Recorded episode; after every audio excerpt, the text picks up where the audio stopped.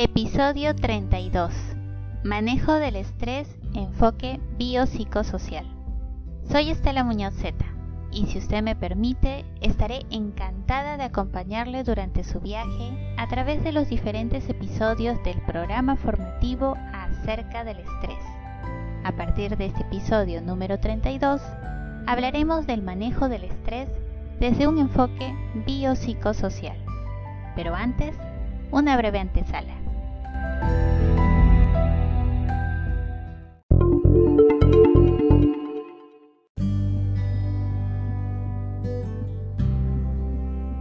Recapitulando, en lo que va de este programa, en el capítulo 1 tratamos acerca del estrés, sus causas, combinaciones y componentes. Y en el capítulo 2 hicimos un recorrido por el estrés y los problemas de salud, para luego, en el capítulo 3, presentar a los actores que participan en el proceso del estrés y finalmente realizar un resumen general, el mismo que corresponde al artículo web ¿Qué es el estrés y qué nos produce? así como al episodio 31 del podcast. Entonces, hasta el momento podríamos decir que la dificultad en relación al estrés radica en querer evitarlo en lugar de aprender a gestionarlo.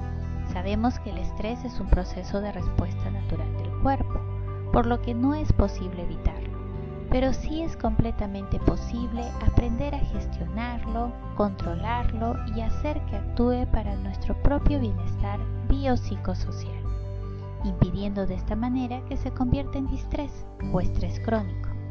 Más aún, porque ya conocemos qué ocurre dentro del cuerpo durante la puesta en marcha del estrés.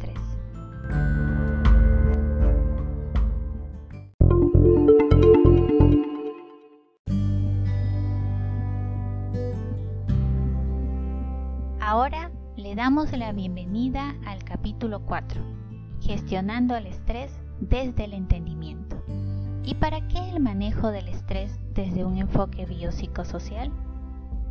Cuando hablamos de enfoque biopsicosocial, estamos considerando a la persona en sus tres estructuras, atendiendo la parte física, parte psicológica y parte social que la conforma. Por eso, reconociendo que el estrés es real y que su impacto en la salud también lo es, este enfoque nos va a permitir tomar acciones sobre qué hacer para manejar al estrés adecuadamente, viéndonos de manera consciente en nuestra completa dimensión. En ese sentido, es importante que las actividades que pongamos en práctica para manejar adecuadamente el estrés incluyan tanto la acción sobre el cuerpo como la acción sobre la mente. Dicho en otras palabras, cualquier plan de actividades que se implemente para el manejo del estrés es fundamental que abarque al binomio mente-cuerpo.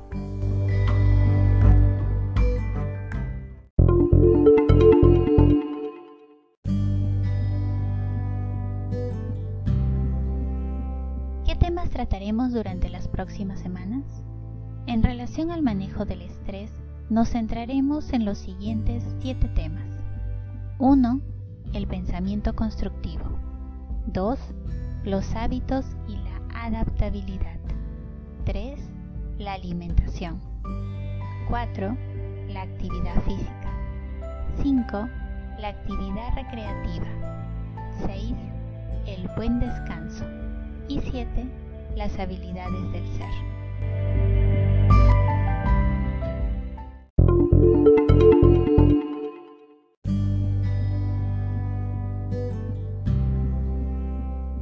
Finalizar, comparto una frase muy clarificadora de Víctor Frank, que estoy segura será de mucho apoyo de aquí en adelante.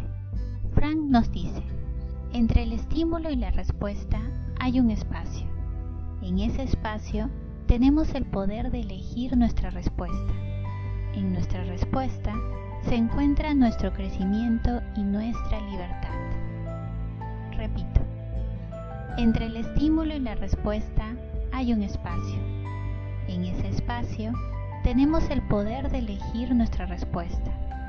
En nuestra respuesta se encuentra nuestro crecimiento y nuestra libertad.